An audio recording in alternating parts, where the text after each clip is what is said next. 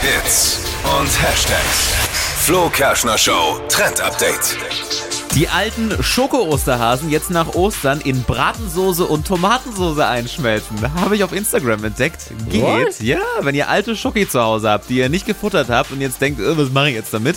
Machen viele Köche, kann man tatsächlich in Bratensoße was reinmachen, Tomatensoße oder auch ins Chili. Das habe ich schon gehört. Im Chili Schoki, das, äh, das kommt aus von den Mexikanern, habe ich mir sagen lassen. Und keine Panik, es ist jetzt nicht irgendwie pappsüß oder schmeckt nach Schokolade, sondern Ja, macht kommt nur so drauf ein an, wie viel Aroma. man reinhaut. Wollte ich gerade ja, sagen, genau, darfst ja wenn nicht du den ganzen, Hasen. Hasen, dann wird's schwer. Wenn ein Osternest natürlich einschmilzt, Sag vor allem rein wenn damit. vielleicht noch Champagner, Mousse, Eier dabei waren. Uh, wird's schwierig. Reste. Könnte aber auch interessant werden. Ja.